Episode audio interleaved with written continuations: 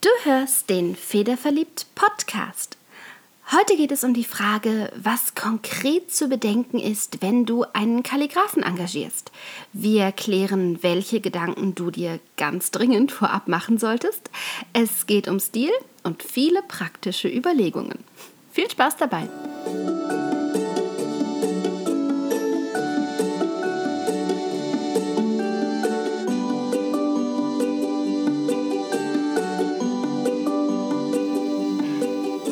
Willkommen beim Federverliebt Podcast, dem deutschsprachigen Podcast für alle Themen rund ums Handlettering. Du bist hier richtig, wenn du Schönschreiber bist, Brushpen verrückt und Kalligraph. Wenn du dich als möglicher Kunde für das Thema interessierst und Inspiration suchst, ja und auch wenn du einen Federverliebten um dich hast und oft gar nicht so richtig verstehst, wovon gerade eigentlich die Rede ist. Mein Name ist Sabine Tack und ich bin seit gut zwei Jahren begeisterte Kalligraphin. Da ich liebend gerne Podcasts höre, habe ich irgendwann festgestellt, dass ich zu diesem einen Thema, dem Schönschreiben nämlich, keinen einzigen finden konnte. Ja, und so mache ich meinen Podcast eben selbst. Schön, dass du da bist.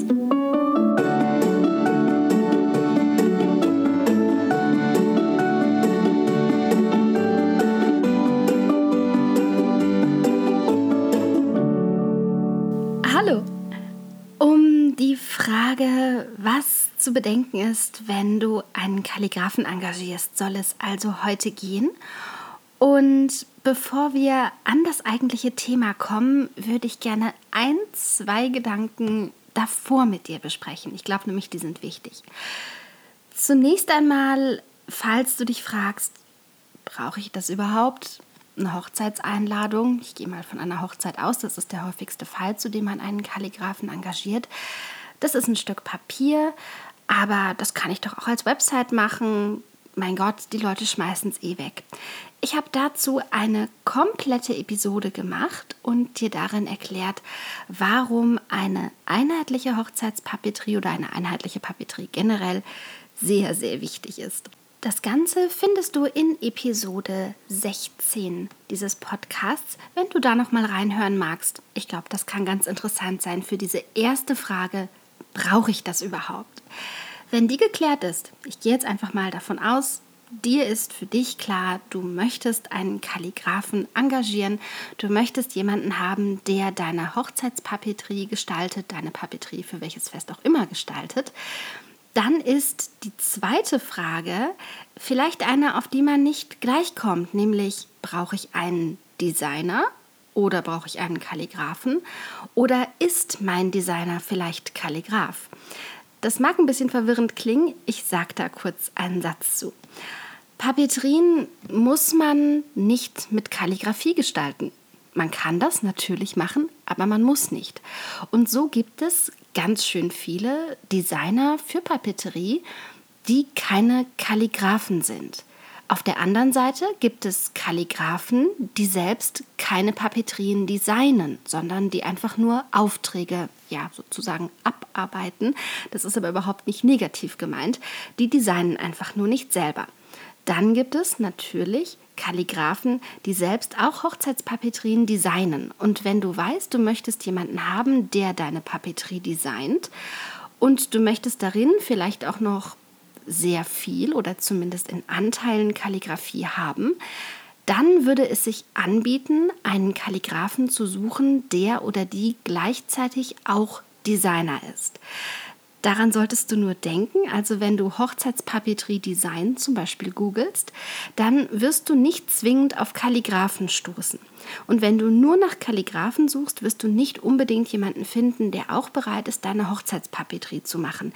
Achte also darauf, jemanden, also dir gleich jemanden zu suchen, der beides macht. Das kann jede Menge Zeit und vielleicht auch die ein oder andere Enttäuschung ersparen. Eine nächste grundsätzliche Überlegung, die du machen solltest, bevor du an irgendjemanden herantrittst, ist dir zu überlegen, was ist dein Budget für Hochzeitspapeterie? Bleiben wir bei dem Beispiel Hochzeit. Ich weiß, dass du in ganz vielen Guides für Hochzeiten, in denen auch beispielhafte Budgetaufstellungen sind, oft nicht so richtig viel Geld finden wirst, das für Hochzeitspapeterie eingeplant ist. Und das ist auch durchaus machbar, wenn du eine Papeterie wählst, die nicht für dich hergestellt wurde und die nicht von Hand hergestellt wurde. Dann sind diese Preise realistisch. Wenn du aber hingehst und sagst, du möchtest einen Kalligraphen engagieren, dann muss dir klar sein, du kaufst ein Stück Kunst und mehr noch, du gibst ein Stück Kunst in Auftrag, das nur für dich designt wird. Und das kostet. Das muss dir einfach klar sein. Du findest online bei einigen Kalligraphen auch Beispielrechnungen. Da siehst du einfach, ja, wie Kostenvoranschläge beispielsweise zusammengefügt werden, wie sich Kosten aufschlüsseln. Und dann kannst du dir einfach schon mal ein realistisches Bild davon machen, was in etwa du veranschlagen solltest. Das Ganze ist natürlich ja nur geeignet für Leute, die ein entsprechend hohes Hochzeitsbudget haben oder aber die bereit sind, einen guten Teil ihres Budgets in die Papeterie zu stecken, weil ihnen das so wichtig ist. Das ist nicht was für jeden. Es gibt allerdings auch mittlerweile kostengünstigere Möglichkeiten, gedruckte Kalligrafie in die eigene Papeterie zu bringen. Aber wenn du wirklich sagst, du möchtest etwas von Hand geschriebenes, das für dich entworfen, das für dich designt wurde, dann muss dir einfach klar sein, das kostet was. Vielleicht mache ich dazu auch noch mal eine ganze Folge. Oder? Was meinst du? Warum Kalligraphen kosten, was Kalligraphen kosten? Irgendwie sowas fällt mir gerade ein. Ich glaube, dazu kann ich noch viel sagen. Belassen wir es an der Stelle dabei. Wenn dir also in etwa klar ist, was kann ich ausgeben für den Kalligraphen und wenn du dir vorher Gedanken gemacht hast, brauche ich einen Kalligraphen oder nicht, dann geht es daran, dir verschiedene Kalligraphen anzusehen. Und am besten machst du das über deren Portfolio. Also entweder findest du Stücke von Kalligraphen, zum Beispiel in Hochzeitsmagazinen aus Style Shoots, oder du hast schon den Namen von ein oder zwei Kalligraphen und schaust dich auf deren Homepage um, schaust dir das Portfolio der Leute an. Oder aber du folgst dem bei Instagram. Da zeigen sie nämlich auch ganz schön viel von ihrer Arbeit. Und da kann man dann auch, glaube ich, recht gut einen Kalligraphen finden. Eine weitere grundsätzliche Idee, die du haben solltest, ist, in welchem Stil ihr eure Hochzeit ja, gestalten oder feiern möchtet. Ist das Ganze ein bisschen formeller? Ist das Ganze sehr frei? Möchtest du mit Blumen im Haar oder in einer Kathedrale heiraten? All das beeinflusst, welcher Kalligraph am Ende der richtige für dich ist. Und all das beeinflusst auch, woran du denken solltest, wenn es daran geht, sich einen Kalligraphen zu suchen oder einen zu engagieren. Der sollte nämlich dann von seinem Schreibstil her zu dir passen und zu deiner Feier. Wenn das geklärt ist, dann ja, gibt es einen Tipp, über den bin ich immer mal wieder gestolpert in verschiedenen Hochzeitsmagazinen, in Büchern. Und den finde ich ein bisschen grenzwertig, ehrlich gesagt. Ich habe dann nämlich immer wieder gelesen, wenn es eben um das Thema Kalligraph geht oder auch ähm, ja, das Designen lassen von Einladungen. Haben Sie sich in eine Schrifttype verliebt? Fragen Sie den Kalligraphen, ob er die nachmachen kann. Ganz ehrlich, das ist schwierig. Du kannst dich in einen Stil verlieben und kannst schauen, ob der Kalligraph diesen Stil anbietet.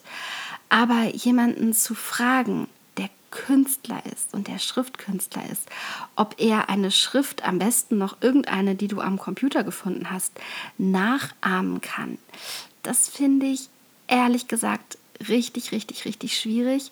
Und das ist dann auch nicht mehr das, wofür du bezahlst. Du bezahlst nämlich für Individualität.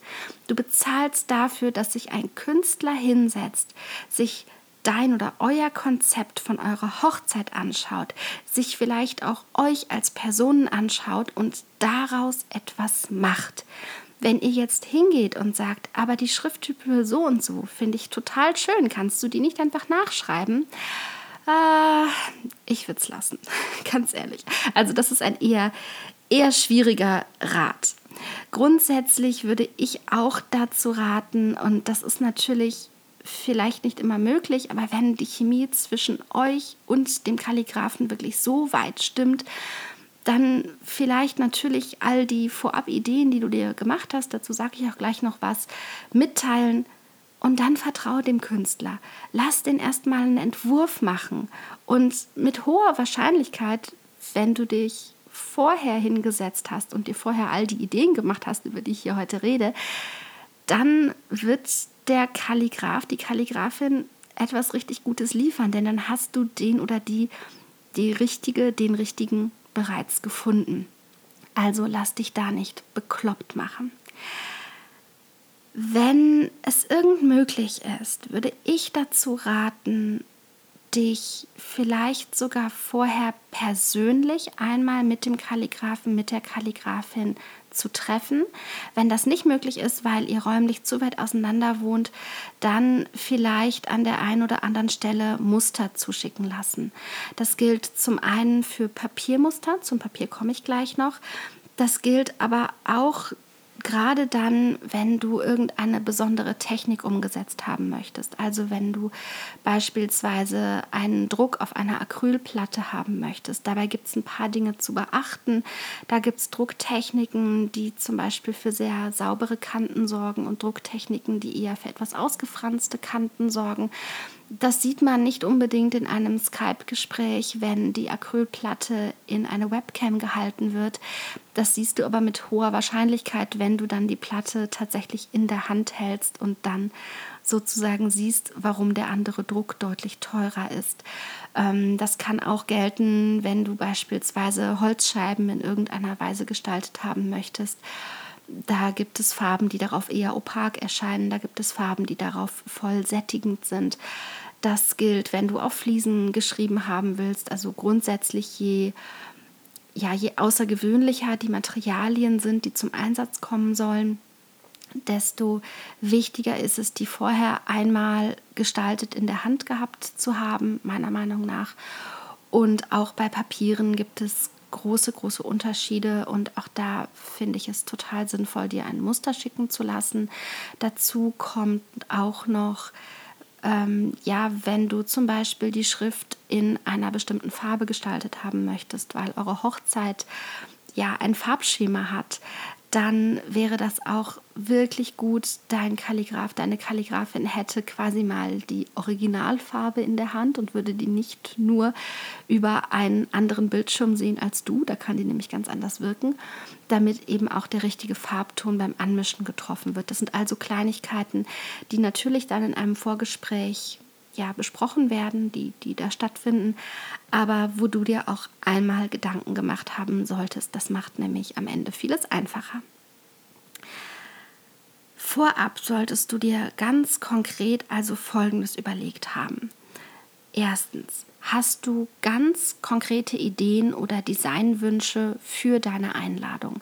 Gibt es etwas, das du da unbedingt drauf haben möchtest oder auch nicht? Zweitens, hast du die Texte, die geschrieben werden sollen. Ganz egal, ob das die Einladungskarte ist, ob das die Um Antwort wird gebeten Karte ist, ob das die Save the Date Karte ist, Menükarte und so weiter und so fort. Hast du da die zu schreibenden Texte parat? Denn in aller Regel wird es so sein, dass nach Anzahl der zuschreibenden Worte oder nach Umfang des Textes abgerechnet wird. Das heißt, wenn du sehr viel Text hast, der untergebracht werden muss, wirst du in aller Regel dafür mehr zahlen, als wenn du weniger Text hast. Außerdem hast du dir vielleicht für deine Einladung einen zweiseitigen DIN A4-Text überlegt, den du gerne unterbringen wirst. Und dann sagt dir dein Kalligraph, dein Designer, Moment mal, das kriegen wir gar nicht alles unter auf einer Karte, die vielleicht nur DIN A5 groß ist. Also das solltest du auf jeden Fall vorbereitet haben. Dritte Frage, welcher Stil gefällt dir? Und das meint jetzt mehrere Dinge. Zum einen, welcher Schreibstil gefällt dir? Magst du ganz klassische, strenge Copperplate-Kalligraphie? Magst du moderne Kalligraphie? Magst du lieber einzelne Elemente im Brushlettering gestaltet? Das solltest du dir vorher überlegt haben und natürlich hast du dir das auch vorher überlegt, denn du hast ja auch mit diesen Gedanken im Hintergrund nach einem entsprechenden Künstler gesucht. Ich wollte es aber trotzdem nochmal aufgegriffen haben. Daneben aber auch, welcher Stil an Papieren gefällt mir, welche Einladungen gefallen mir. Soll das Ganze verspielter sein? Soll das Ganze eher minimalistisch sein? Ist, soll das elegant sein? Soll das sehr formal sein? All diese Fragen solltest du vorher geklärt haben mit dir selbst und oder deinem Partner, denn das Ganze geht ja immer zwei etwas an. Und dann erst in ein Vorgespräch mit einem Kalligraphen gehen. Da ersparst du dir selber ganz viel Zeit und ganz viel, ja, quasi Hausaufgaben zum Nacharbeiten und erleichterst das Vorgespräch ganz ungemein. Vierte Frage. Habt ihr schon ein Farbschema für die Hochzeit? Das ist ganz wichtig, denn oft werden Einladungen im Farbschema einer Feier gestaltet. Die Papiere werden entsprechend ausgesucht, die Tinten werden entsprechend angemischt, ja, irgendwelche Zierelemente werden entsprechend eingefügt. Das heißt, das alles sollte man bedenken können, wenn es an die Gestaltung von Einladungen geht. Fünfte Frage. Habt ihr schon eine Location für die Hochzeit? Das mag jetzt ein bisschen weit hergeholt klingen, nach der Location zu fragen, wenn es doch eigentlich um die Papeterie geht. Aber ganz oft kann man Elemente der Location oder aber die Location selbst auch als Element in Einladungskarten verwenden. Wenn also beispielsweise ihr in einem besonders schönen Gebäude heiratet, dann könnte man das aquarelliert auf die Papeterie setzen. Wenn das Gebäude irgendein besonders schönes architektonisches Merkmal hat, sei das ein Torbogen, seien das besonders schön geschwungene Fenster, ein Balkon oder ähnliches, dann kann man auch nur Elemente von einer Location ganz prima in Papeterie ja quasi übersetzen und einbinden. Das heißt, das kann tatsächlich helfen, das Ganze zu gestalten. Wenn ihr das natürlich überhaupt nicht möchtet, wenn du das nicht möchtest, sei da total frei. Das ist einfach nur ein Gedanke von mir. Man muss natürlich immer gar nichts machen. Die sechste Frage, die ist echt wichtig, nämlich gibt es Sonderwünsche?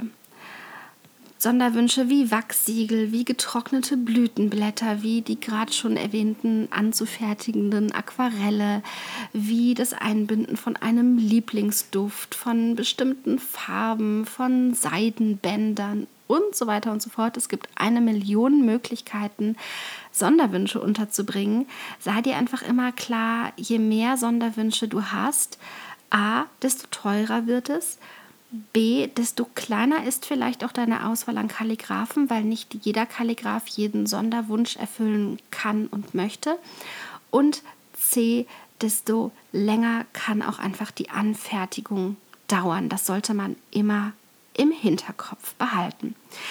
Das waren die Vorabüberlegungen und jetzt habe ich noch ein paar ganz praktische Überlegungen, ein paar ganz praktische Ideen, die du im Hinterkopf haben solltest. Nach denen kannst du dir vielleicht auch eine kleine Checkliste anfertigen, wenn es in ein erstes Gespräch mit einem Kalligraphen geht.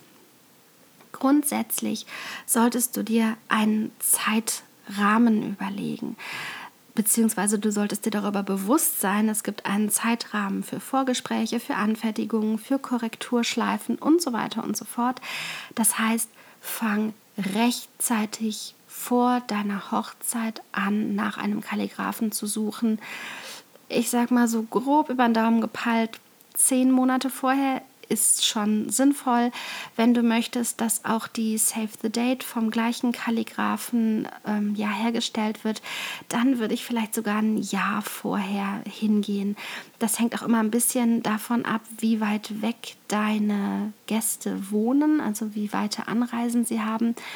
Bei meiner Hochzeit war das so, bei unserer Hochzeit, dass die weitesten Gäste eine Anreise aus Australien hatten, weshalb wir unsere Save the Dates tatsächlich ein knappes Jahr vor der Feier verschickt haben, damit wirklich genug Zeit war, dass jeder einfach Urlaube planen konnte, Reisen planen konnte und so weiter und so fort. Hab das im Hinterkopf, wenn es wirklich nur in Anführungszeichen um die Papeterie geht, wie Einladungen, Menükarten und so weiter und so fort. Zehn Monate vorher, acht Monate Minimum. Ich glaube, danach wird es echt knapp. Was diesen Zeitrahmen noch beeinflusst, ich hatte das gerade schon mal gesagt, das sind ähm, Sonderwünsche, Sonderanfertigungen, wie zum Beispiel auch Logo-Anfertigungen, Anfertigung eines Siegelstempels und so weiter und so fort. Das dauert einfach. Das musst du dann noch auf diese Monate draufrechnen. Dann eine sehr simple Grundüberlegung, die aber, glaube ich, äh, viele nicht anstellen. Hat der Künstler überhaupt Zeit? In dem Zeitrahmen, in dem du ihn oder sie brauchst. Das heißt, wenn du jemanden gefunden hast, wo du sagst, oh, ich möchte unbedingt, dass die Person die Hochzeitspapeterie macht oder die Papeterie für welchen Anlass auch immer macht, dann frag so früh es irgend geht nach. Denn diese Leute sind gefragt und es kann durchaus sein, dass du einen Tut mir leid, aber Nein hören musst. Also frag rechtzeitig nach. Die nächste praktische Überlegung ist, gibt es einen Vertrag, der beide Seiten schützt. Stell dir vor, du bekommst die Hochzeitspapeterie zurück und hast vielleicht auch für gar nicht wenig Geld die Umschläge kalligrafieren lassen, also die Adressen draufschreiben lassen und stellst fest, oh, zehn Adressen sind aber falsch. Gibt es einen Vertrag für diesen Fall? Da ist ein Fehler, den der Kalligraph gemacht hat, nicht du. Auf der anderen Seite, stell dir vor, der Kalligraph bekommt von dir Adressen, die falsch sind, gibt es für all diese Fälle einen Vertrag, damit beide Seiten, sowohl du als Kunde als auch der Kalligraph als Künstler, geschützt seid. Das ist ganz wichtig. Achte darauf, dass es das gibt, denn im Zweifelsfall möchtest du nicht nochmal irgendwelche Extrakosten haben für Fehler, die jemand anders gemacht hat. Dann die Frage nach Nutzungsrechten und nach Copyright. Das ist ganz wichtig. Stell dir vor, du lässt dir ein Hochzeitslogo anfertigen, meinetwegen aus euren Initialen, und sagst nach der Hochzeit, ach, das gefällt mir so gut, da möchte ich mir jetzt noch einen Adressstempel draus basteln lassen. Ist das abgedeckt? Darfst du das machen? Hast du die Nutzungsrechte dafür? Sei dir einfach bewusst, dass in aller Regel das Copyright beim Künstler bleibt beim Kalligraphen bleibt. Das kriegst du nicht, das hast du nicht. Die Frage ist, welche Nutzungsrechte hast du? Wenn du Nutzungsrechte haben möchtest, die über das hinausgehen, was sozusagen in der Hochzeitspapeterie natürlicherweise drin ist, beziehungsweise für all das, für das du bereits bezahlt hast, dann musst du das verhandeln und dann muss das in den Vertrag hinein. Das gleiche gilt für Bildrechte. Wenn du auf gar keinen Fall möchtest, dass der Kalligraph deine Hochzeitseinladung, das Design, das er für dich gestaltet hat, für sein Portfolio benutzt oder für seine Social-Media-Kanäle benutzt und so weiter und so fort, dann muss auch das in einen Vertrag rein und dann wird auch das dich wahrscheinlich ein bisschen was extra kosten. Sei dir dessen einfach bewusst also nicht erschrocken sein, das ist eigentlich ganz normal, denn du als Kunde hast ja auch ein Portfolio gebraucht, um einen Kalligraphen zu finden. Das heißt, die Kalligraphen sind darauf angewiesen, dass sie die schöne Arbeit, die sie anfertigen dürfen, auch zeigen können. Das solltest du aber im Hinterkopf behalten. Dann die Frage nach Materialien, die verwendet werden. Da ist es meistens so, dass der Kalligraph, die Kalligraphin bestimmte Materialien einfach hat und zur Verfügung stellt, bestimmte Papiere, mit denen er oder sie gute Erfahrungen gemacht hat und so weiter und so fort. Wenn du da Sonderwünsche hast, dann wird dich das etwas extra kosten und dann kann das sein, dass zum Beispiel, wenn du ein bestimmtes Papier haben willst, dass das nicht gut für Kalligrafie geeignet ist. Das heißt, in aller Regel wird der Kalligraph, die Kalligraphin die Materialien besorgen. Das ist sehr, sehr, sehr gut so, denn das ist die Person, die darauf schreiben muss und das ist die Person, die weiß, was funktioniert und was nicht funktioniert. Da kannst du dann also wirklich den Experten vertrauen. Dafür bezahlst du auch schließlich, dass du einen Experten hast, dem du all diese praktischen Fragen übergeben kannst. Eine weitere praktische Überlegung ist die Frage, wer die Einladungen versendet. Wenn du einen Kalligraphen beauftragst, eine komplette Hochzeitspapeterie zu machen und vielleicht auch die Umschläge für die Gäste zu beschriften, und vielleicht auch noch die Briefmarken drauf zu kleben, dann ist eben die Frage, schickt der Kalligraph danach all diese fertigen Umschläge zu dir zurück und du bringst sie zur Post oder bringt er oder sie sie zur Post? Die weitere Frage ist auch, möchtest du wirklich jemanden dafür bezahlen, dass er oder sie Briefmarken auf Briefumschläge klebt? Also das sind also Fragen, die du vorher einmal für dich im Kopf durchgegangen sein solltest. Das erleichtert, wie gesagt, jedes Vorgespräch enorm. Eine weitere Kleinigkeit, die ich immer ganz wichtig und ein schönes Zeichen von Wertschätzung finde, ist die Frage, ob die um Antwort wird gebeten Karten mit einem Rücksendeumschlag versehen sind, der vielleicht auch noch frankiert ist. Und wenn die mit einem Rücksendeumschlag versehen sind, auch da die Frage, beschriftet der Kalligraph sie oder nicht? Wie gesagt, all diese Kleinigkeiten solltest du im Kopf einfach einmal durchgegangen sein und dazu muss man sie einmal gehört haben. Dafür ist diese Folge hier da. Schließlich die Frage, wie groß überhaupt der Anteil an Kalligraphie in der Papeterie sein soll. Möchtest du nur Schlagworte betonen, meinetwegen den Namen der Beteiligten oder auf einer Menükarte die Worte Menü, Vorspeise, Hauptgang, Dessert? Oder möchtest du, dass alles kalligrafiert wird? Das hat natürlich wieder ein, eine direkte Auswirkung auf den Endpreis, den dir dein Kalligraph in einem Kostenvoranschlag nennen wird. Und das Ganze solltest du einfach bedenken. Das heißt, je konkreter deine Ideen in all diesen praktischen Überlegungen sind, wenn du in ein Gespräch mit einem Kalligraphen gehst, desto schneller und desto leichter werdet ihr euch einig. Und wenn du ihm oder ihr dann auf der anderen Seite in der künstlerischen Ausgestaltung noch ein bisschen Spielraum und freie Hand lässt, ich glaube, dann kann es richtig gut werden. Das war sie, die Folge zur Frage, was du beachten solltest, wenn du einen Kalligraphen beauftragst. Ich freue mich, dass du dabei warst und hoffe, diese Folge konnte dir ein bisschen helfen und ein bisschen Stress in Planung und Vorbereitung nehmen. Was jetzt noch fehlt, das ist wie immer unser Übungswort der Woche. Ein Wort, das kalligrafiert, gebrushlettert, in welcher Form auch immer gestaltet wird und das wir unter dem Hashtag Federverliebt auf Instagram sammeln. Und diese Woche ist es ein ganz einfaches Wort. Kalligraph nämlich. Das haben wir noch nicht kalligrafiert und damit wollen wir jetzt mal loslegen. Ich bedanke mich, dass du dabei warst. Das war sehr schön.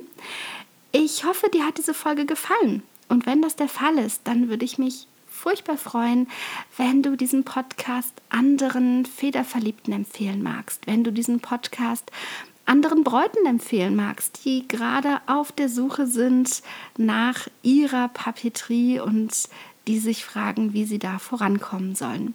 Ich freue mich außerdem sehr, wenn du den Podcast gut bewerten magst, beispielsweise auf iTunes. Das hilft mir nämlich noch ein bisschen besser gesehen und gefunden zu werden.